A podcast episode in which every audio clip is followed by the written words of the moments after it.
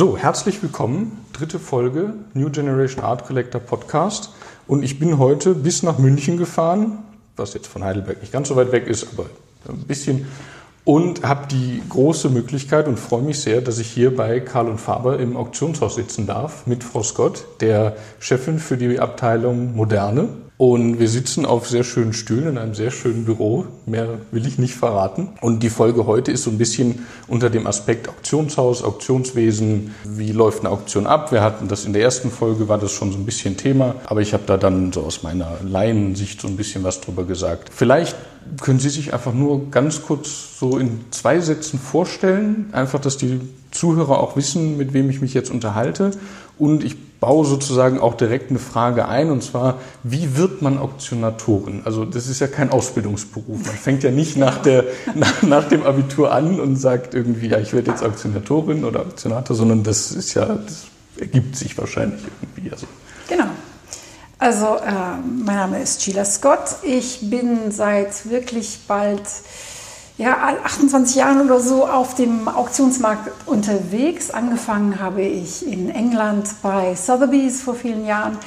Ich bin jetzt seit 15 Jahren bei Karl und Faber und ähm, genau verantwortlich für die Abteilung moderne Kunst. Nebenbei bin ich in der Geschäftsleitung und Auktionatoren bin ich seit, ähm, ich glaube, neun Jahren inzwischen. Mhm. Und das war, wie Sie sagen, es gibt keine Ausbildung dafür. es ist Learning by Doing. Wie so oft. Und ja, genau. Man muss es mögen, man ist natürlich in äh, der Öffentlichkeit, also man ist äh, auf der Bühne auf eine Art. Ja.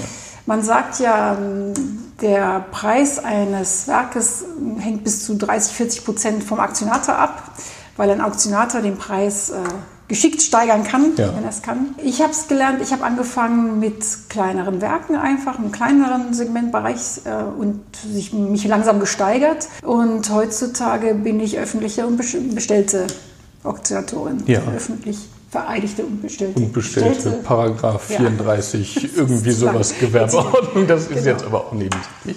Genau. Ja. Das kommt einfach mit der Erfahrung. Ja. Aber vielleicht auch, weil das, glaube ich, äh, interessant ist, jetzt ohne da in die, in die, in die Rechtslage reinzugehen, aber man, man ist im Grunde, man, man ist in der, in, in der Kunstbranche tätig, am Markt irgendwie, und dann kann man sich vom Gewerbeamt eine Versteigerungserlaubnis ausstellen lassen. Das ist, glaube ich, der erste Schritt, wenn ich das richtig verstanden habe. Also als Angestellte ja. braucht man keine Erlaubnis zur Versteigerung, sondern das hat der Herr bei uns im Haus, Herr Dr. Keim, gehabt, ja. weil er ja auch öffentlich bestellt und vereidigt ist. Und dann kann man als Angestellter einfach so auktionieren.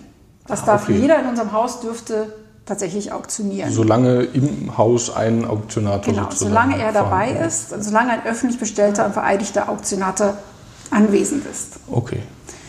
Und äh, ja, das habe ich dann auch getan, ohne, ohne jegliche Erlaubnis. Aber um diese Erlaubnis ansonsten zu, halten, zu erhalten und auch nachher für die Bestellung, muss man zum Beispiel ein polizeiliches Führungszeugnis ja. haben und äh, Erfahrung aufweisen und so weiter. Ja, ist wahrscheinlich am Ende sehr trockener Verwaltungsakt. Ja, also es war recht feierlich eigentlich am Schluss, ja, okay. wenn man dann die Akte überreicht kriegt. Das war recht. Äh, okay, ja, ja, das ist ja spannend. Ja. ja, die Frage, die sich natürlich jetzt irgendwie stellt und was auch in der ersten Folge schon ein bisschen Thema war, vielleicht Auktion ist ja so ein ganz, also ist eine eigene Sparte im, jetzt nicht nur im Kunstmarkt, aber wir bewegen uns ja im Kunstmarkt. Also Auktion ist ja weder Handel noch Vermittlung, sondern ist, weil Sie das auch gerade sagten, es hängt 30, 40 Prozent vom Auktionator ab. Es hat ja auch viel mit Emotionen, glaube ich, zu tun. Die Leute, das ist ja auch viel Eventcharakter, kann ich mir vorstellen. Also ich wollte nur sagen, ich denke, Kunst allgemein hat mit Emotionen ja, zu tun. Ja, es geht nur um ja. Emotionen im Grunde genommen. Denn was ist Kunst wert? Ja, das ist ja eine ganz äh, lange Diskussion in dieser Welt. Der eigentliche materielle Wert der Kunst ist ja sehr gering. Es geht lediglich um den kunsthistorischen bzw. irgendwo emotionalen Wert eines Werkes. Werkes. Aber vielleicht können wir sozusagen, bevor wir an den Punkt kommen, wie sich der Wert zusammenstellt, einmal wie funktioniert das? Also ich, ich habe jetzt ein Kunstwerk und ich möchte das versteigern lassen. Ich komme zum Auktionshaus, ich klopfe hier an der Tür und sage, hallo, hier bin ich. Und dann passiert ja der Prozess, an, dem, an dessen Ende die Versteigerung steht. Genau. Vielleicht können Sie, oh, müssen jetzt natürlich nicht in die Geschäftsdetails reingehen, aber so grob skizzieren, was dann passiert, wenn eingeliefert wird. Weil ich glaube, das ist für viele etwas undurchsichtig, so von außen betrachtet, weil am Ende steht natürlich das tolle Event der Auktion, aber dahinter steckt ja viel Arbeit und, und Aufwand. Genau. Ich glaube, das Wichtige zu verstehen ist, wir sind Preisexperten im Auktionshaus. Wir sind an sich zwar auch alle Kunstexperten, aber wir sind jetzt nicht die Experten für alle Künstler, die hier gezeigt werden, sondern wir geben einen Preis, wenn es ein echtes Werk ist. Also wenn Sie mit einem Picasso ja. zu mir kommen und der Experte sagt, es ist ein Picasso, dann kann ich Ihnen sagen, wie viel es wert ja. ist. Die Leute kommen zu uns. Ähm, es gibt ja verschiedene Gründe, warum Leute verkaufen. Man sagt auf Englisch immer die drei oder vier Ds. Haben Sie davon gehört? Äh, ja, ich weiß, dass ja, eins davon Divorce ist. Ja, genau. Divorce und eins ist, glaube ich, Dead. Death also, oder und Death. dann Death. Ja, ja, ja, genau. Das sind ja die Hauptgründe, warum Leute verkaufen. Natürlich gibt es noch andere, eine Umschichtung der Sammlung oder genau ein geänderter Geschmack oder. Aber ja. sehr häufig handelt es sich um äh, Erbschaften oder ja. oder wie gesagt Scheidungen oder so. Gründe, warum Leute verkaufen. Sie kommen zu uns. Wir nehmen es an, wir schauen es an, wir geben einen Schätzpreis ab.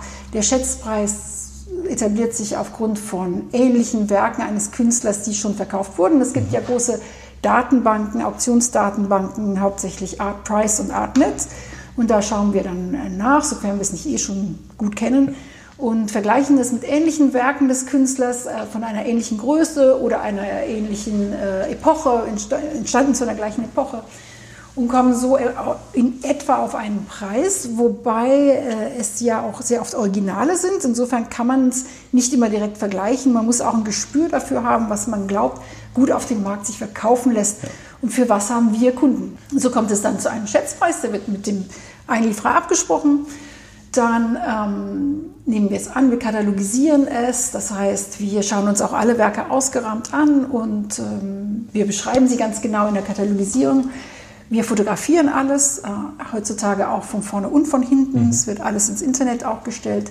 Wir produzieren einen Katalog und dann äh, einen Online-Katalog und einen, einen gedruckten Katalog. Dann kommt es zur Auktion. Wir, vor der Auktion gibt es eine Vorbesichtigungszeit, wo die, alle Werke auch begutachtet werden können. Das ist auch ganz wichtig im Sinne einer öffentlichen Auktion. Alle Werke müssen zur Besichtigung ja. bereitgestellt ja. werden. Ja, dann kommt es zur Auktion. Wir versuchen es so gut wie möglich zu verkaufen. Das, ist ja im Sinne für alle. Ja. Genau. Wir möchten alle einen natürlich einen möglichst hohen Preis erzielen. Ja. Und äh, ja, dann geht es an den Käufer. Also wir sind wirklich die Vermittler zwischen Verkäufer und Käufer und beide Seiten bleiben anonym. Ja. Das ist der große das Vorteil. Glaub, ja. Genau. Wir bringen also Verkäufer und Käufer zusammen. Und im Grunde, so wie Sie das auch sagen, Sie also ich will jetzt nicht sagen handeln, aber ihre, ihre, Serviceleistung ist auch so das Netzwerk im Grunde, dass Leute mit der, mit der Marke was verbinden und auch ja. sagen, mhm. sie wissen oder sie wissen auch, wo die Kunden sind und genau. einfach diese Vermittlungsposition. Also wir sprechen durchaus vor der Auktion auch potenzielle Käufer direkt an. Ja, ja. Wir kennen ja unsere Käufer, wissen, was sie sammeln und so weiter und gehen auf viele Käufer direkt zu und sagen, schauen Sie, wir haben etwas, das könnte gut in Ihre Sammlung passen. Aber selbstverständlich äh, geht auch heutzutage vieles übers Internet und wir erreichen durch unsere Internetpräsenz auch Kunden, die wir gar nicht sonst kennen würden, weltweit. Ja, wir haben ja. wirklich inzwischen Mieter aus, ich glaube, wie viel waren es letztes Mal, über 70 Länder, glaube ich. Also es ist wirklich ja. ein sehr hohen Anteil von internationalen Bietern heutzutage. Und das ist natürlich dem Internet verschuldet oder dank des Internets. Ja, zum Internet das ist ein komischer Begriff, aber finde ich drei Sachen, finde ich persönlich ganz spannend. Einmal, Sie hatten das gerade angesprochen, dass nachher es wird alles ins Internet gestellt. Also man, diese, dieser, ich, also ich kenne zum Beispiel Artprice, ist so die Plattform, wo ich meistens nachschaue. Für Käufe? Ja, also einfach so, ich, man hat, muss jetzt, so kann man vielleicht sagen, über die Uni Heidelberg hat man so einen Zugang, mhm. kostenlos. Ist ja eigentlich kostenpflichtig, aber man hat so einen Zugang kostenlos. Nett. Und, ja, das ist wirklich sehr nett. Ich rufe Sie dann den äh, an. Sehr gern. Aber ähm, genau, nein, und das ist, ich, ja, ich gucke mir auch manchmal einfach Sachen an, weil ich das dann spannend finde, mal zu sehen, was die, was die Ergebnisse sind. Es geht halt dann wirklich am einfachsten.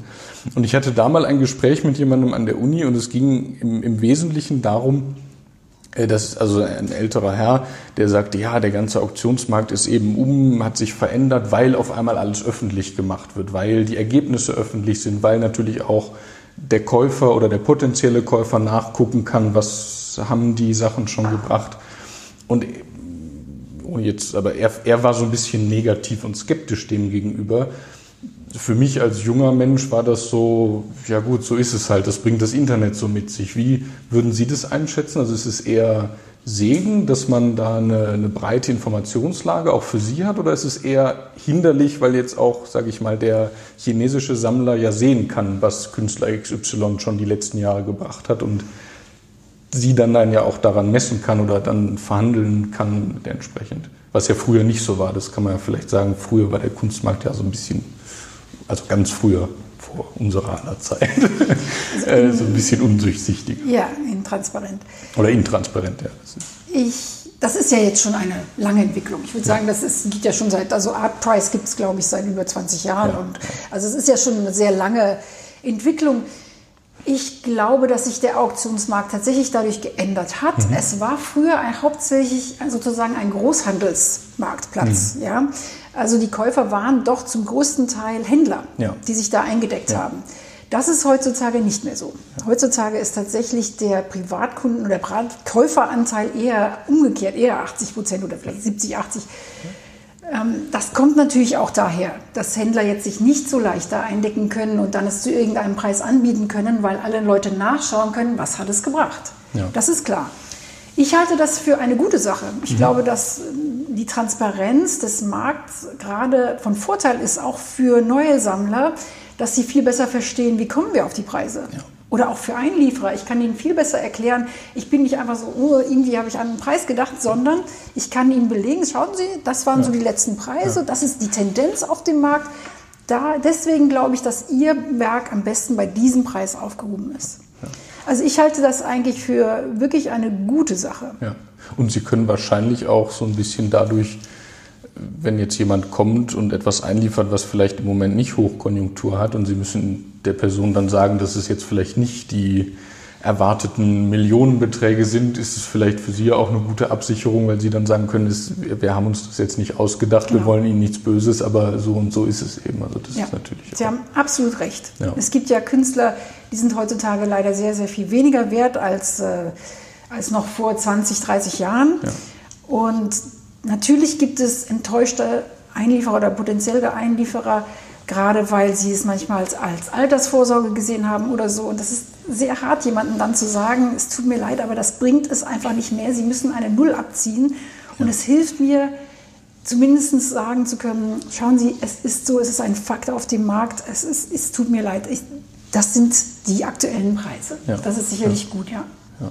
Vielleicht, weil Sie gerade das Thema Altersvorsorge angesprochen haben, wie würden Sie das einschätzen, so, weil so Kunst als Investment ist ja so ein Begriff, der irgendwie seit ein paar Jahren ja wahrscheinlich schon auch lange vor meiner Zeit schon durch die, durch die Medien geisterte. Und ich habe das Gefühl, zumindest wenn ich es so jetzt rückblickend betrachte, in letzter Zeit funktioniert es halt erschreckenderweise auch noch.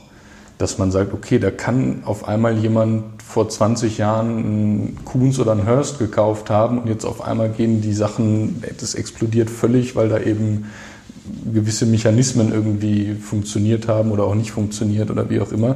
Auf der anderen Seite, also mich hat mal jemand gefragt, der dann so sagte, ist ja Alex, eigentlich ist ja Kunst immer ein sicheres Investment. Ich habe dann so salopp, äh, spontan geantwortet, so, ja, das stimmt, solange man nicht in äh, Keramikenten oder Blumenstillleben investiert hat. Also das, Wir haben gerade ein sehr schönes obwohl, Genau, obwohl auch man da sagen muss, natürlich, äh, auch, auch da gibt es natürlich Ausnahmen, aber also wie ist da Ihre Einschätzung? Ich habe so das Gefühl, erschreckenderweise ist in letzter Zeit die Tendenz, dass es auch funktioniert, dass auf einmal junge Künstler mit 21 auf einmal mit Gerd Richter verglichen werden und die Preise von heute auf morgen in die Millionenbereiche fliegen und dann vielleicht irgendwie nächstes Jahr wieder abfallen. Also, also wie würden Sie das einschätzen? Das, ähm, man muss das unterscheiden. Mhm. Es gibt die spekulative Kunst, gerade die zeitgenössische Kunst, das ist dann nicht irgendwie als Altersvorsorge oder richtige Anlage, sondern das ist eine sehr kurzfristige, schnelle Investition, wo es darum geht, ein Werk möglichst schnell wieder auch abzusetzen, ja. also innerhalb von wenigen Jahren und dadurch den maximalen äh, Preis zu erzielen. Ja. Da steht sehr vieles drin, wie es geht. Ja, worüber, ähm, das kommt genau. nachher, wo, wo das drin steht. Ähm, es gibt eine, einen gewissen Mechanismus, wie man Künstler ähm, wie man den Preis von gewissen Arbeiten pushen kann, mhm. einfach ähm, voranschieben kann.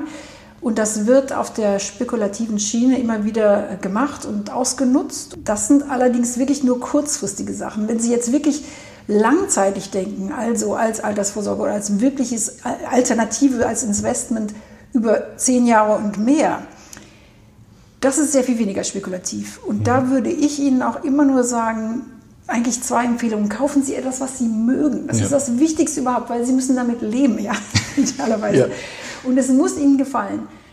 Und kaufen Sie eher schon etablierte Namen. Mhm. Diese Idee, ich kaufe jetzt einen jungen Künstler ganz günstig und dann wird er sich schon explodieren. Und das ist eher eine sehr seltene, nicht unmögliche, mhm. aber eine seltene ja. Erscheinung.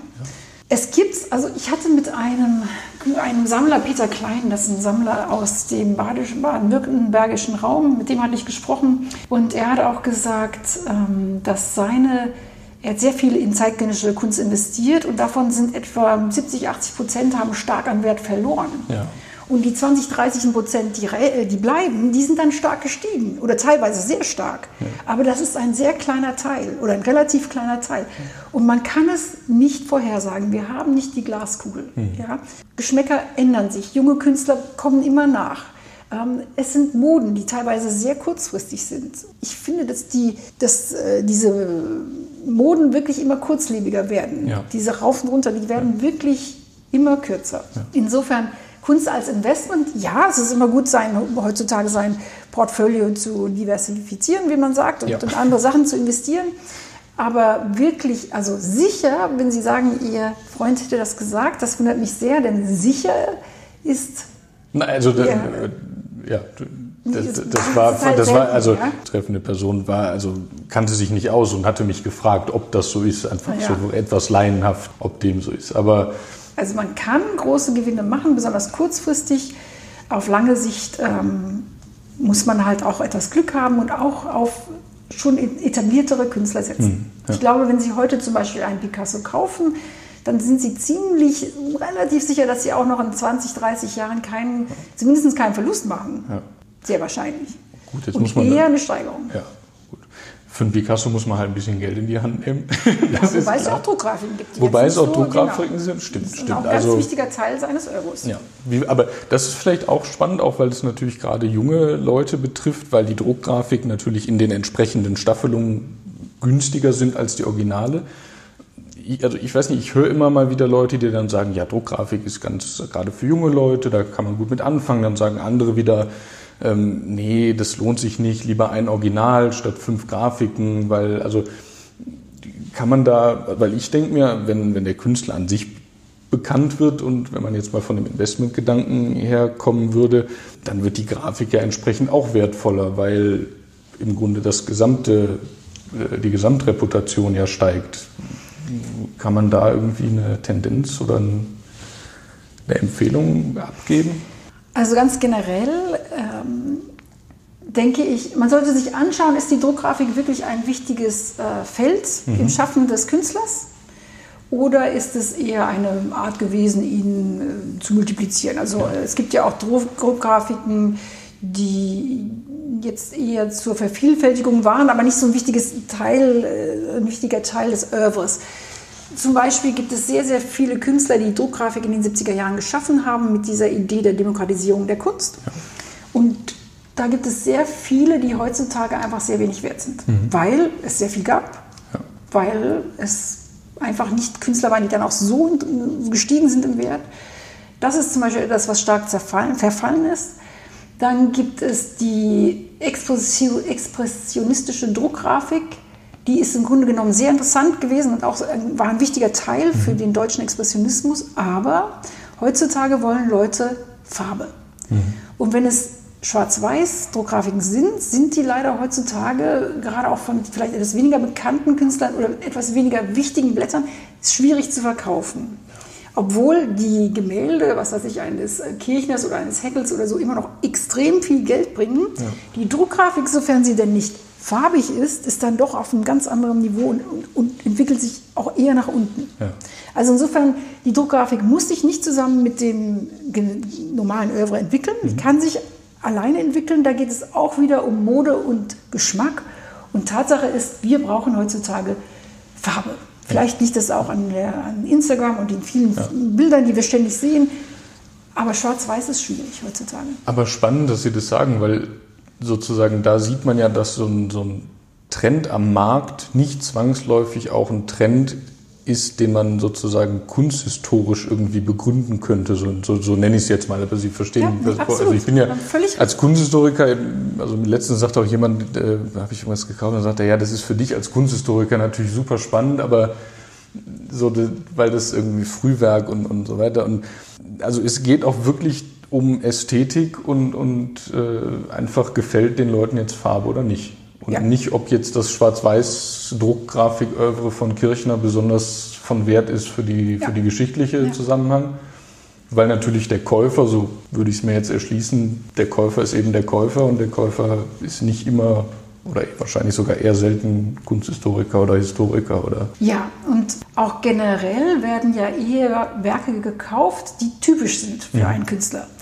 Die sind vielleicht kunsthistorisch nicht das Interessanteste aus dem Oeuvre des Künstlers, auch nicht vielleicht gerade das Bahnbrechende oder so. Aber es sind die typischen Arbeiten, die ich auch vom Abstand her erkenne. Ich erkenne quer über den Raum, ach, das ist ein Chagall. Toll. Und das sind die Arbeiten, die gesucht werden, hauptsächlich. Es gibt natürlich immer noch die Aficionados, also die Begeisterten, die auch dieses seltene Blatt suchen oder diese einmalige frühe Arbeit eines Künstlers, die man so gar nicht kennt. Aber das sind eher tatsächlich, ähm, das ist die Minderheit. Ja. Das ist die Minderheit. Also Wiedererkennungswert, dann, also es geht dann wirklich darum, dass man direkt auf Anhieb einfach verständlich rechne es jetzt mal runter. Wenn ich Gäste nach Hause einlade, die sollen sofort sehen, dass ich einen Wall habe. Ja. Das muss ich denen nicht erst noch eine halbe Stunde erklären. Genau. Also das spielt wahrscheinlich soziologisch auch Natürlich. irgendwie Absolut. mit rein. Ne? Ja. Ja, es ist, ist spannend, weil man da irgendwie, wenn man sich so lange damit beschäftigt, man lebt so in seinem Kosmos und merkt dann am Ende sind so Mechanismen, ja, aber dann doch relativ simpel. Ich finde es auch spannend, weil Sie das mit der Farbe gesagt haben, weil das was ist, was ich auch, ähm, also wenn man so über die Messen schlendert, das muss man dazu sagen, wir hatten das eben kurz, äh, also bei mir am liebsten farblos und am liebsten nur geometrische Formen, dann bin ich glücklich. Also ein weißer, ein weißer Quader, da bin ich, also ich bin so ganz minimalistisch irgendwie, was das, was das ästhetische Empfinden angeht. Und dann laufe ich über die Messe und, und werde halt von Rot und Grün und, und expressionistischen Formen und, und, oder auch Nicht-Formen. Ja, das, also das merkt man dann schon irgendwie, dass so der, der Großteil der Leute will es halt bunt und, und Ja. knallig und will ja wahrscheinlich auch ein bisschen auffallen damit, ohne das jetzt despektierlich zu meinen, aber es geht schon um dieses Sichtbare wahrscheinlich am Ende. Wobei Sie natürlich auch recht haben, dass also Sie auf Messen viel Farbe haben, aber auch das Weiße. Man findet heutzutage tatsächlich alles. Man kann ja heutzutage alles machen. Alles ist erlaubt und alles wurde irgendwo auch schon mal gemacht. So, ja? Also es ist sehr schwierig, eine ganz klare Tendenz heutzutage zu finden. Man kann nicht sagen, heutzutage ist alles figurativ oder alles nur abstrakt oder es ist einfach alles möglich. Das ist ja auch unsere Gesellschaft und Kunst spiegelt ja, die Gesellschaft, die ist sehr offen und sehr breit gefächert. Ja. Darf ich Sie fragen, was Sie persönlich interessiert? Also was wäre so die Richtung, wo Sie Das ist aber jetzt wirklich persönlich. Also nicht, nicht jetzt, Sie müssen, Nein, nein, um Gottes meine- Sie müssen jetzt keine, aber, aber Sie sind Chefin Abteilung Moderne, ist das auch das, wo Sie sagen, das ist sozusagen mein, mein- also Sie müssen das jetzt nicht ausführen, aber so wie ich jetzt auch gesagt habe, also minimalistisch farblos ist so meine Welt, aber haben Sie auch sowas, wo Sie sagen, da geht mir einfach das Herz auf? Also, Also ich fürchte, dass die Arbeiten, die mir in der Moderne wirklich gefallen, die kann ich mir nicht leisten. okay, ja gut, aber das geht, glaube halt ich, so. viel. Äh, ich sammle tatsächlich hauptsächlich, also ich sammle figurative Kunst, Ja. ja. abstrakt weniger. Ähm, auch wenn ich Ruprecht Geiger jetzt zu Hause habe, aber Ja. ich sammle eher weibliche Kunst, einfach weil ich denke, dass man äh, Künstlerinnen, junge Künstlerinnen fördern sollte. Die Ja. haben es ja doch, das ist ja noch ein ganz anderes Gespräch, ähm. Künstlerinnen in der heutigen Gesellschaft. Und ich sammle eher äh, auch farbig, definitiv ja. eher farbstarke Arbeiten. Aber mit dem weiblich, das finde ich auch spannend, weil das ist ja auch, auf der einen Seite finde ich es wirklich eine, eine, eine spannende Entwicklung, auch jetzt, weil es natürlich auch wichtig ist und auch eigentlich ja selbstverständlich sein sollte. Aber es werden natürlich dann auch viele Ausstellungen so daran aufgehängt, dass man auf einmal sagt, okay, wir machen jetzt nur Frauen. Ja, und wenn, wenn das dann der Nenner ist, dann, also ich will das gar nicht, aber dann es ist so ein Versuch jetzt irgendwie oder auch eine nötig, also man muss es natürlich auch jetzt aufarbeiten, das sollte, wie gesagt, natürlich völlig selbstverständlich sein, aber ich finde das spannend mit dem, weil das auch so, die, immer die Frage ist, was hat man für ein Konzept in seiner Sammeltätigkeit mhm. und was ist so der, es muss natürlich nicht immer so sein, aber was ist so die Sache, wonach man sucht vielleicht auch? So, so ist es bei mir oft, dass ich, ich bin gar nicht so sehr festgelegt jetzt auf eine Epoche oder auf einen Künstler, aber ich, ich habe gemerkt, ich suche so eine gewisse Reduziertheit mhm. in den Sachen. Und wenn das gegeben ist, dann bin ich schon mal interessiert, mhm. ob ich es dann am Ende auch haben wollen würde oder mir leisten könnte, es nochmal auf einem anderen Blatt. Aber so dann, also das wäre für Sie auch so die Richtung bunt, figurativ, oder bunt klingt aber farbig, figurativ, weiblich. Das kann man, also so, damit auch vielleicht die Zuhörer oder die Zuhörerinnen oder die Interessierten, die jetzt anfangen oder sich interessieren, so ein bisschen verstehen, wie geht jemand vor, der sowas macht? Also wie, was sind so die Denkmuster, die da abspielen?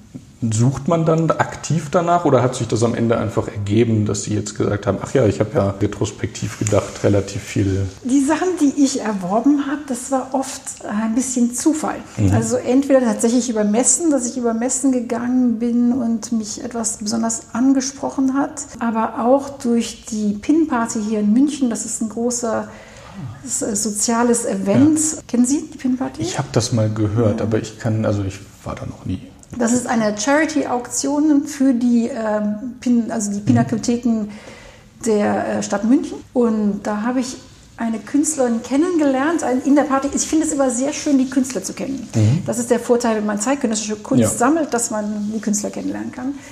Und da war ein Werk, das hat sich äh, leider versteigert zu einem Preis, den ich nicht zahlen konnte. Aber die Künstlerin war da und sie hat mir ein ganz ähnliches selber gemacht. Und das fand ah. ich sehr, sehr spannend, weil es eine Zusammenarbeit mit ihr war. Ja. Es war wirklich, dieser kreative Prozess war einfach toll, den mitzuerleben ja. Ja. und wirklich etwas zu haben, was für mich gemacht wurde.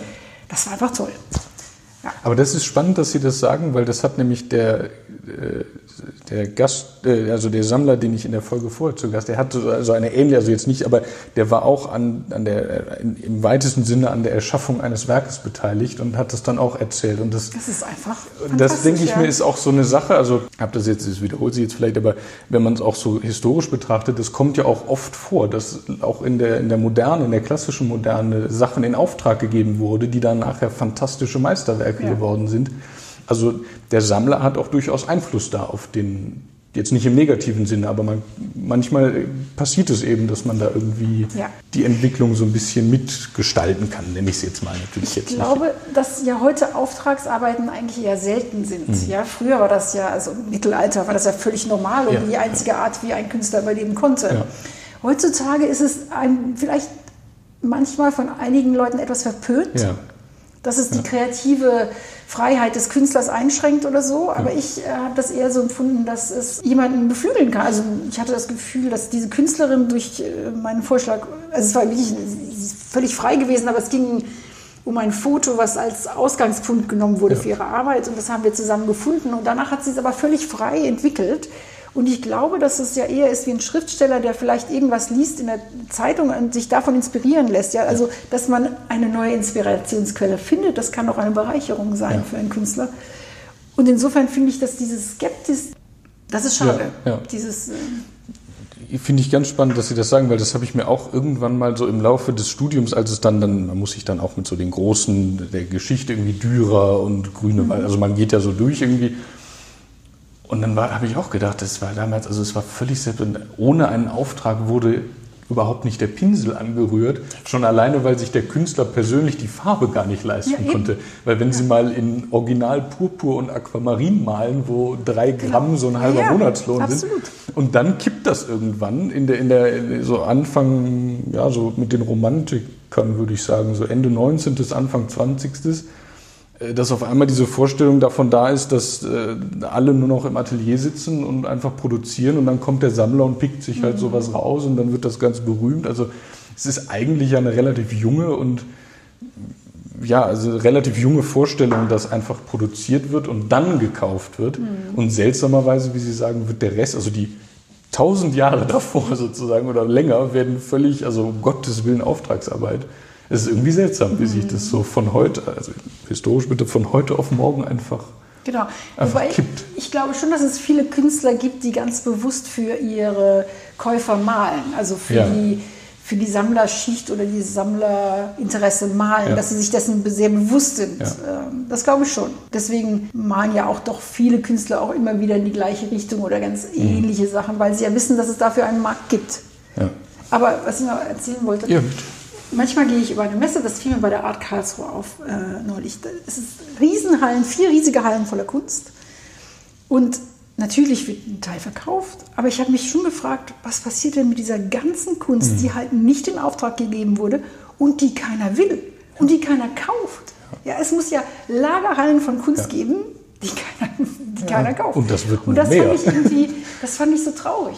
Das Ja. fand ich wirklich Ja, ja, traurig. das stimmt. Und deswegen finde ich diese, wie gesagt, ich äh, möchte eine Lanze brechen für die Auftragsarbeiten. Ja. Ich finde das eine gute Sache. Zumal man dem Künstler ja auch ein Stück weit damit die Existenz erstmal Eben, das sichert. ist doch Dass man das. sagt, pass auf, Genau. ich zahle das auf jeden Ja. Fall. Jetzt mal, nicht, dass man dann auch Einfluss auf den Arbeitsprozess hat, aber dass man einfach sagt, du kannst jetzt einen Monat daran arbeiten und ich zahle dir auch das am Ende und dann kann der halt einen Monat oder zwei Genau. oder drei davon leben. Und ich könnte zum Beispiel auch sagen, wie groß es sein sollte, weil ich habe. Das ist natürlich praktisch. Genau, ich habe einfach, ich wohne in München, ja, ich habe keinen Riesenplatz. Und es war wunderbar sagen zu können, ich Ja. liebe deine große Arbeit, aber ich, ich kann einfach nicht mir reden. Können wir es bitte ein bisschen kleiner haben? Ja. Gar kein Problem. Ah ja, super. Und äh, das sind wirklich Vorteile, weil äh, das ist doch schade, wenn sich etwas nicht verkauft, bloß weil es drei Meter- kein, ja. keinen Platz gibt oder Ja. so. ja, aber auch da, alleine, äh, da, da wäre ich ja auch nicht drauf gekommen, auf diesen Gedanken, dass Leute in München, also ich sage jetzt mal nicht immer, aber tendenziell eher, oder generell in Großstädten, tendenziell eher kleinere Wände haben, weil der so Wohnraum doch, natürlich, ja. also ja, das ist verrückt. Also an solchen Sachen scheitert es Ja. dann am Ende. Dass ich vielleicht mir das sogar leisten könnte, drei auf fünf Meter. Genau, aber Aber Leider das Haus nicht also, dazu. Ja, nicht das Haus dazu. So, so dezimiert sich natürlich auch die Käuferschaft am Ende. Also es ist verrückt. Aber man merkt auch, auch finde ich jetzt auch so ein bisschen aus dem Gespräch, es spielen so oft auch selten, also ich sage jetzt mal seltsam, nicht abwerten, aber so manchmal ganz banale, manchmal ganz pragmatische Dinge rein, die dann Trends oder, oder Preise ja am Ende auch irgendwie bestimmen. ja, absolut. Vielleicht um so ein bisschen den, den Bogen wieder zu spannen, auch zu, zu, den, zu den Zuhörern, die ja äh, in der Regel jung und interessiert und jetzt nicht den Picasso äh, sich ins Depot hängen oder ins Wohnzimmer hängen. Also einmal finde ich die Frage ganz spannend, weil das beobachte ich auch seit so einer Weile, jetzt auch nicht ewig, aber so ein bisschen, wie sich die Auktionshäuser auf diesen, ich sage jetzt mal in Anführungszeichen neue Medien, also Social Media, das, was wir ja jetzt, also Frage schon beantwortet, ja, das, was wir jetzt auch ja machen, also sie lassen sich da ja äh, durchaus drauf ein, aber für mich ist irgendwie so ein bisschen, also ich merke bei mir selber, ich, ich nutze Instagram auch ehrlich gesagt viel zu viel und, und, und so weiter, also man, man lebt ja oder man, man ist ja schon in dieser Welt aktiv und man kriegt von ganz vielen Marken Werbung und, und, und das, da, da gibt es ja Mechanismen und Influencer, die einem dann da Produkte mehr oder weniger offensichtlich andrehen. Und ich frage mich, kann der Kunstmarkt da irgendwie auch was finden, wo er sozusagen einen Benefit von hat? Weil ich kann auch verstehen, dass ein Auktionshaus, jetzt bleiben wir mal bei dem Beispiel, sagt, es lohnt sich einfach nicht jetzt hier irgendwie zu gucken, dass wir 5 Millionen Instagram-Follower haben, weil die Leute, die da aktiv sind, sind nicht die, die hier für 30.000 uns den Künstler XY auf der Auktion abnehmen. Und ich frage mich, wo dieser Punkt ist, wo sich das trotzdem trifft. Also wo man sagt, es lohnt sich aber doch irgendwie da reinzugehen und, und, und, wo ist oder wo könnte auch der Benefit sein am Ende? Also Ohne dass Sie jetzt Ihre Strategien für die nächsten zehn Jahre preisgeben Ja. müssen, natürlich. ich glaube, dass ähm, keiner mehr die Social Media ignorieren kann. Das ist ein, jeder, der ein Business hat, sollte sie äh, beachten. Ja. Natürlich haben Sie recht, dass die Kunden, die wir momentan hauptsächlich haben, auch gerade in der Käuferschicht oder Verkäufer, eigentlich noch eher die Verkäufer, ne, das sind Bauern, hängt auch von der Kategorie ab, also welche Abteilung. Aber wir haben viele, viele Kunden, die sind gut über 70, Mhm. ist klar. Die sind jetzt auch nicht unbedingt so auf Instagram unterwegs. Nicht das ist ständig klar, genau. Aber das macht nichts. Also wir haben gerade zum Beispiel gesehen, wir haben gerade äh, in unserer Altmeister, Altmeister Druckgrafik Abteilung haben wir einen Goldzius Druckgrafik verkauft. Goldzius was, oder? Also jedenfalls eine Druckgrafik von Herkules. Und da hatten wir eine sehr schöne Geschichte gehabt in Instagram über dieses Bild. Und der Käufer, der war sicherlich über 50, ich weiß nicht, sicherlich über 50, meinte, ähm, er fand das so nett, dass er das ausdrucken wird und zu seinem Kauf dazulegen wird. Also das, die Instagram diese Instagram-Geschichte, die ja. wir zu diesem Druck veröffentlicht hatten. Und das finde ich sehr nett zu wissen, dass das Leute wirklich auch beachten ja. und auch wirklich diese längeren Texte lesen, nicht ja. unbedingt nur das Foto liken und weiterklicken, sondern wirklich Texte wahrnehmen. Ich glaube auch, dass wir Instagram einfach brauchen für die Zukunft. Mhm. Wir wollen das Auktionshaus ja noch viele, viele äh, Jahrzehnte oder Jahrhunderte ja. haben. Ja. Und um es in die Zukunft zu führen, möchten wir ja ein Interesse für Kunst kreieren, für den Kunstmarkt, äh, ein, äh, ja, ein Interesse, ein Awareness entwickeln, ja, ein ja. Bewusstsein. Ich glaube, das funktioniert nur mit diesen Medien. Mhm. Ich weiß jetzt nicht, zu Markts Produkte, wir haben ja natürlich jetzt weniger, die wir da nicht bewerben würden, aber einfach dadurch, dass das Bild geliked wird, vielleicht weitergeleitet wird, das ist ja schon hilfreich für uns. Ja. Ist doch ganz klar. Ja. Ich glaube auch nicht, dass wir jetzt, wir möchten auch nicht 5 Millionen Follower haben. Das ist jetzt, glaube ich, nicht so wichtig. Ist auch viel Verantwortung, glaube ich. Ja, ja, das, genau, das. Also ich glaube, es gibt so eine kritische Masse, da, da wird es wirklich, da hat man wirklich, also heute, also kann man jetzt sehen, wie man will, aber da hat man halt wirklich Einfluss wenn Leute mit 5 Millionen Abonnenten irgendwas da rein sagen, dann sehen das halt auch viele. Ja. Naja. Ja, ja, eben. Also das ist ja, nee, verstehe ich. Aber spannend, ich habe eben gesagt, ich habe drei Sachen zum Internet. Jetzt habe ich zwei schon irgendwie eingebaut. Das dritte wäre noch, Ihre Einschätzung, das schließt sich auch so ein bisschen an diese Rezeption von, von Internet und neuen Medien an. Wie würden Sie dieses Konzept Online-Auktionshaus einschätzen? Weil ich persönlich, das ist, ich sage das meine persönliche Einschätzung, ich glaube, dass der Kunstmarkt einer der ganz, ganz wenigen Märkte ist, die sich nicht komplett ins Internet sozusagen verfrachten lassen. Also es geht ja mit vielem Amazon und Bücherhandel und so, das ist natürlich weil man hat jetzt auch Beispiele mit Auktionshäusern, die nur online sind, die pleite gegangen. Also das hat nicht, also wie ist da so Ihre Einschätzung einfach nur? Kann das gehen oder ich möchte mich ja nicht arbeitslos machen. ich finde es extrem schade, wenn es äh, nur noch Online-Auktionen ja. geben würde, weil, was Sie ganz am Anfang gesagt haben, das ist ja auch ein Event, eine Auktion. Ja. ja. das ist eine ganze Atmosphäre. Waren Sie bei einer Laufaktion schon mal dabei? Ja, hier bei Ihnen. Na ja, genau. Äh, also dann kennen Sie ja diese Atmosphäre, diese, diese Spannung, die auch da drin steckt ja. und diese wirklich diese Moment des Glücks, wenn man auch den Zuschlag erhält oder dieser, dieser Kampf davor und so, das sind ja wirklich Emotionen, die man jetzt nur live haben kann. Ja. Im Internet, klar, kann man immer weiterklicken oder ja. so, aber es ist schon recht steril. Ja. Ich glaube zwar schon, dass es auch wichtig ist. Wir haben ja seit ähm, dieser Saison haben wir Online-Only-Auktionen. Mhm. Allerdings beschränken wir uns da noch mit Werken bis zu etwa einem Schätzpreis von 1000 Euro mit ein paar oh. Ausnahmen. Und wir denken schon, dass es etwas ist, was man anbieten muss, weil es einfach so bequem ist. Ja, Sie können von zu Hause aus auf dem Sofa sitzen und mitbieten und einfach ganz äh, entspannt, auch zu jeder Uhrzeit. Sie müssen nicht im Auktionshaus sein oder angerufen werden oder was auch immer zu einem gewissen Zeitpunkt. Sie machen es einfach, wann es Ihnen passt und wenn es um Mitternacht ist. Ich glaube, dass es gut funktioniert für Sachen, die keine Originale sind, gerade mhm. für Multiples, für Druckgrafik, wo man es vielleicht schon kennt oder andere Drucke kennt. Ich glaube, dass es, je besser die Technik wird, je mehr man das mit Fotos machen kann oder vielleicht auch noch, es gibt ja inzwischen Apps, die das Werk in ihre Wohnung hineinsetzen, ja. dass sie sehen können, wie es aussieht und so. Je, besser, je mehr das verbessert wird, desto mehr wird es angenommen werden, mhm. ganz sicher. Trotzdem glaube ich, dass es im hochpreisigen Bereich nie nur Online-Only-Auktionen geben wird. Und wie Sie sagen, es wurde ja auch schon probiert und hat nicht funktioniert. Ich glaube, dass die Leute diesen Event-Charakter definitiv suchen und möchten. Zum Kauf anregt. Ja, ja, ja. genau. Ja, ich meine, es ja, sind ja gute Aussichten. Aber ähm, ja, Sie haben jetzt das mit dem Online-Only angesprochen und ich finde das nämlich ganz spannend, weil das habe ich jetzt bei Ihnen gesehen, das sieht man ja immer mal wieder. Das ist natürlich auch was Spannendes, weil auch Sie jetzt gesagt haben, das geht so bis 1000 ungefähr. Ja, also das richtet sich ja auch eine Art oder auf eine Art auch ein bisschen an die Zielgruppe, dass man sagt, das sind vielleicht auch Sachen, die jüngere Leute eher dann sich auch leisten können, weil ich sage das ja ganz offen, auch aus meiner eigenen Erfahrung. Man geht ja jetzt nicht mit Mitte 20 hin, also in den seltensten Fällen, und, und, und schmeißt irgendwie mit den Millionen um sich, sondern man geht ja dann eher in diese Richtung und guckt vielleicht da mal rein und macht auch ja mal erstmal die Erfahrung, wie ist das, was zu kaufen, dann kommt das an, dann muss ich mich darum kümmern, da gibt man Anführungszeichen Rahmen und so weiter. Also das wäre ja auch was, was für junge Leute dann ja. interessant ist. Wählen Sie danach auch dann das Angebot aus oder gibt es da auch von mittelalterlicher Druckgrafik, also solange der Preis eben entsprechend genau, ist. Solange der Preis ähm, nicht zu hoch ist. benutzen wir diese Online-Only-Auktionen für alle unsere Kategorien. Wir Mhm. haben ja äh, Kunst vom 15. Jahrhundert bis heute. Ja. Und alles, von allem finden Sie etwas online. Ja, schön. Ich glaube auch, was Sie gesagt haben, was ganz wichtig ist, ist, dass diese Hemmschwelle zum Auktionshaus, ein Auktionshaus zu betreten, online wegfällt. Mhm. Das kann, traut sich jeder und jeder kann es anonym machen und es ist einfach angenehm, Ja. ohne dass sie das Gefühl haben, ich verrate mich jetzt als vielleicht nicht der große Kenner oder so. Das ist online einfach ja, Ist ange ja, ja, angenehmer stimmt. vielleicht. Aber Sie haben jetzt auch diese Hemmschwelle, weil das kommt auch immer wieder irgendwie auch in Gesprächen und auch man macht auch die Erfahrungen.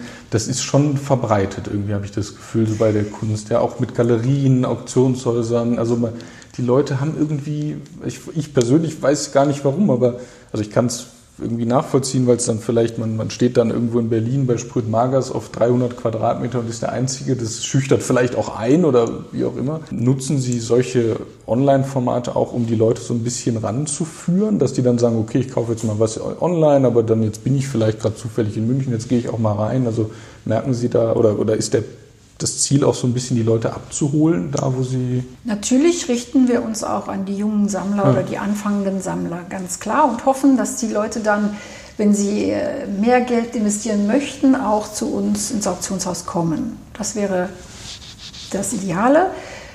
Allerdings ist es ja, wie gesagt, auch so eine weltweite äh, Ja, ja. Käuferschicht. Ja. Und ich erwarte jetzt weniger, dass jemand aus Australien hier reinfliegt und sich was anschaut, auch wenn es dann mal 100.000 Euro wert Ja. ist. Ja.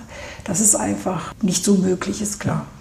Aber natürlich hoffen wir, dass wir auch junge Leute damit anziehen. Das ist, Mhm. äh, ja. Ja, aber ist ja, also ich denke auch, also die, die Lösung oder das, worauf es ja hinauslaufen wird, ist wirklich so eine Mischung aus beidem, dass man sagt, Genau, so das denke ich auch, im ja. großen Stil ist natürlich die, die Auktion immer ein Event, aber so im Kleinen kann man das durchaus irgendwie so ein bisschen mit anbieten. Aber eins, eins muss man verstehen, es gibt ja einen ganz großen Unterschied zwischen einer öffentlichen Auktion und einer Online-Auktion. Und zwar rechtlich. Jetzt bin ich gespannt. Der große Unterschied ist, dass es ein Rückgaberecht gibt bei Online-Only.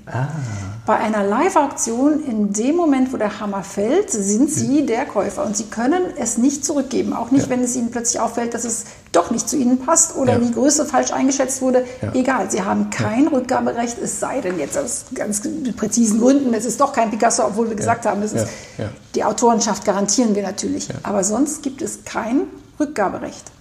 Bei einer Online-Only haben Sie ganz normal wie alles Ja. andere, was Sie im Internet Ja. kaufen. Sie haben ein zweiwöchiges Rückgaberecht nach Erhalt der Ware. Das ist schön für den Käufer, macht es weniger riskant. Ja. Nicht ganz so schön für den Verkäufer, äh, klar. Klar. Wir möchten damit eine Garantie geben, damit Leute sich nicht so unwohl fühlen, etwas jetzt nur online zu kaufen. Notfalls, wenn sie es sehen und es doch ganz anders ist, können sie es zurückgeben. Das ist in diesem Bereich, glaube ich, auch sehr äh, gerechtfertigt. Das ist Ja. eine gute Sache. Ja. Für die ganz wertvollen Arbeiten und für hochpreisige Arbeiten ist es jetzt nicht so sinnvoll. Auch für die Ja, das ist Verkäufer. ein bisschen nicht, ja. unhandlich Genau. wahrscheinlich. Ja. Aber noch ein Beispiel für Online-Only. Wir haben in der kommenden Auktion ein Werk von einem Künstler Scottness. Das ist ein südafrikanischer Künstler Mhm. und wird wirklich eigentlich nur in Südafrika gehandelt. Das macht für mich keinen Sinn, den in meiner Auktion im Live-Katalog anzubieten, weil keiner nach München, in München ihn kennen wird und keiner Ja. wird nach München Ja. kommen, um sich das anzuschauen. Die Käufer sind ausschließlich in Südafrika und finden es im Internet. Sie haben ein Artist Search für den Künstler und werden es finden in unserer Online-Only-Auktion. Das ist ein Fall, wo wir auch etwas nehmen, was jetzt gut über 1000 Euro wert ist. Es ist äh, 7.000 bis 8.000 Euro geschätzt. Da lohnt es sich auch. Es gibt Werke, die sind online-only einfach auch besser aufgehoben. Also es ist sozusagen die Mischung aus, man, man bietet einmal für das jüngere Publikum einfach da, wo sie sich eben bewegen, Genau. nämlich im Internet, aber auch manche Sachen einfach, man nutzt den, den globalen Effekt Genau. des Internets und Absolut. sagt, ich kann jetzt, äh, ich, das wurde jetzt zu Ihnen gebracht, ich, Sie würden das gern verkaufen, aber ich kann jetzt nicht, wie Sie sagen, vom Südamerikaner erwarten, dass der jetzt hier nach München fliegt, um, um für 8000 So Euro doch. ein Bild zu kaufen. Genau. Ja, spannend.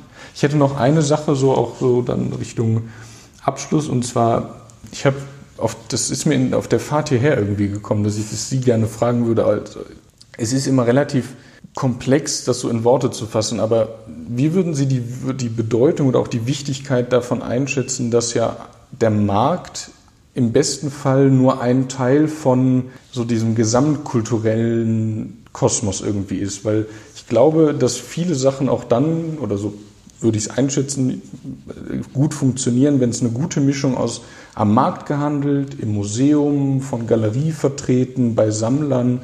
Also ich, ich halte diese Synergie einfach persönlich für relativ wichtig, dass das so funktioniert und dass nicht der Künstler nur am Markt ist oder nur im Museum hängt oder so. Das, also wie ist Ihre Einschätzung da? Wie würden Sie das? Das funktioniert ja zusammen. Ja.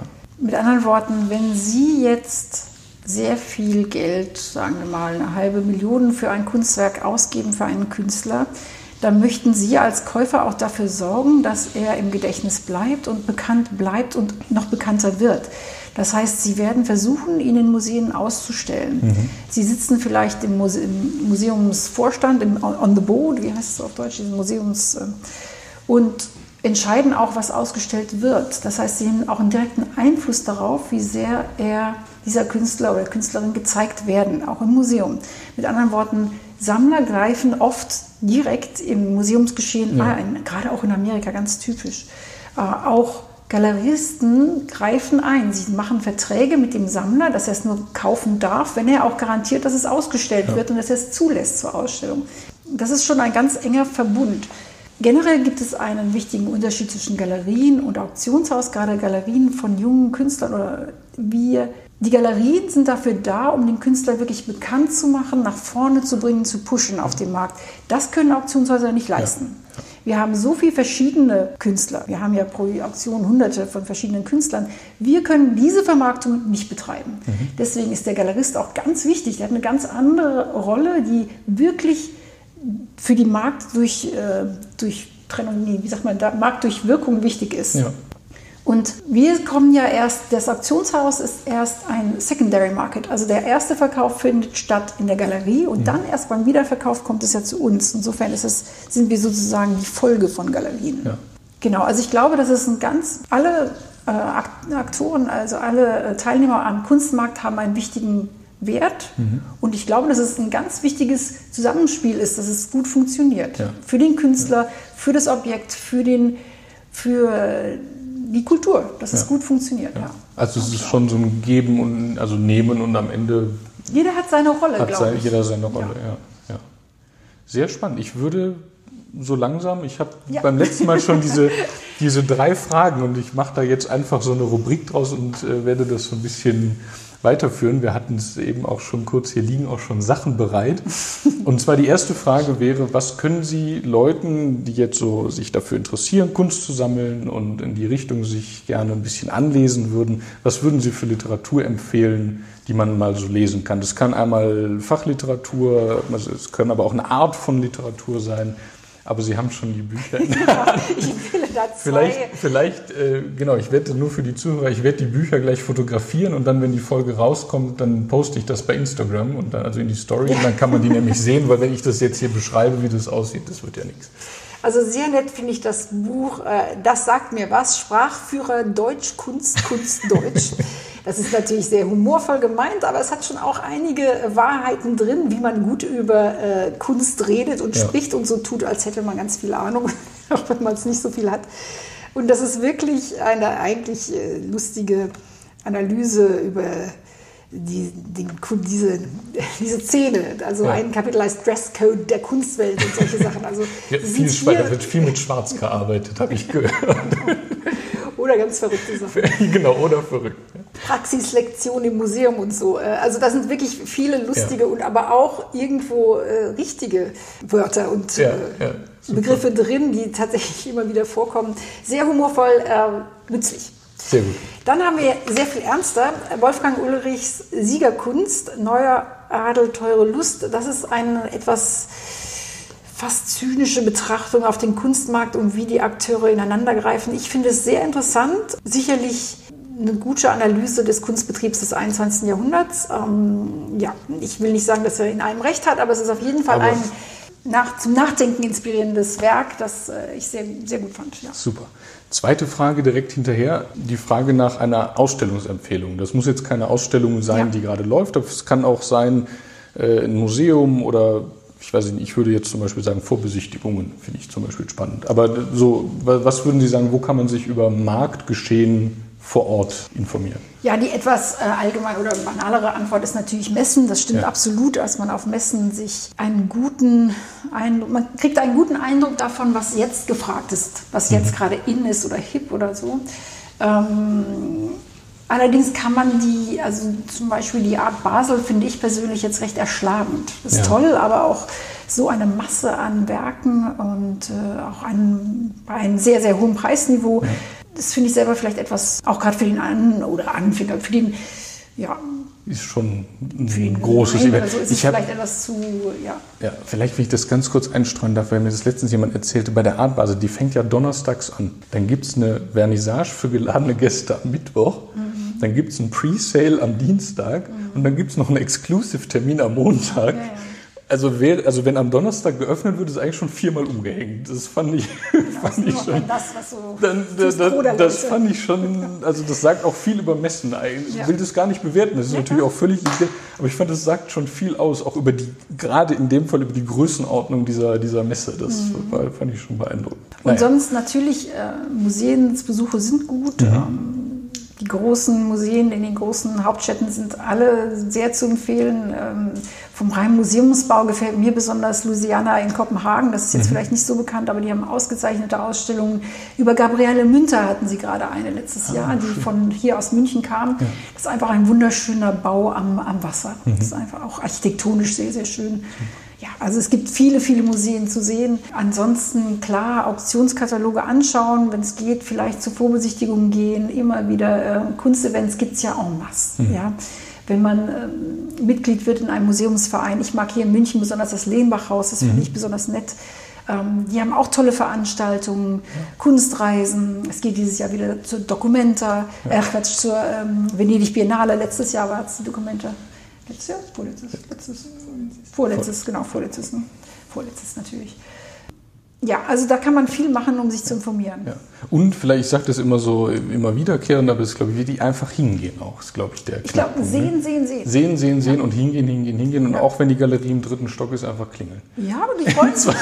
einfach, ja, die Leute freuen, die freuen sich. sich. Ja, genau. Und dritte, letzte, abschließende Frage. Äh, wie würden Sie einen Sammler definieren?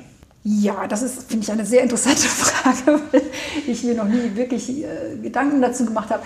Ich denke, ein Sammler ist äh, nicht jemand, der nur ein Werk kauft, weil ein Werk ist dann mehr für aus einem sehr persönlichen Grund. Entweder es passt gerade genau in die Wohnungsdekoration oder es ist ein Werk, das mich genau wegen diesem einen Aspekt persönlich anspricht oder so. Ja. Und dann kaufe ich das. Habe ich schon öfter gesehen. Das sind oft dann Zufallskäufe, nicht geplant. Ich sehe etwas, wo ich plötzlich denke, das spricht mich an, kaufe dann kaufe dann aber wahrscheinlich die nächsten 10, 20 Jahre gar nichts mehr, weil es nicht an sich die Kunst ist, die mich interessiert, sondern ja, dieses eine Werk. Ich glaube, zum Sammler wird man fast unbemerkt, mhm. dass man dann kauft und denkt, ach, das würde aber vielleicht doch passen. Oder man plötzlich merkt, hm, ich scheine mich für eine gewisse Richtung zu interessieren mhm. oder einen gewissen Künstler oder Künstlerin. Ich glaube, das ist tatsächlich oft Zufall. Es gibt Leute, die entscheiden natürlich, ich habe jetzt so viel Geld, was ich noch brauche oder als Hobby möchte, ist Kunst ja, das gibt's ja, soll ja auch jeder machen. Ja, eben. Das ist dann ein, ein, wirklicher Entschluss. Aber ich glaube, bei den meisten Leuten ist es ein schleichender Prozess. Ja. Genau. Sehr schön. Ja. Dabei würde ich es auch äh, belassen. Vielen, vielen Dank für das auch sehr offene Gespräch. Ja, Herr Goffmann, vielen Dank. Hat ich hoffe es, äh, ja, mir auch, wie immer. Und ich hoffe, es war auch für die Zuhörer interessant. Ja, äh, wo ich, ich beim nächsten Mal bin, fällt mir gerade nicht ein, aber das werden die dann schon merken. genau. Und insofern so viel von mir. Tschüss.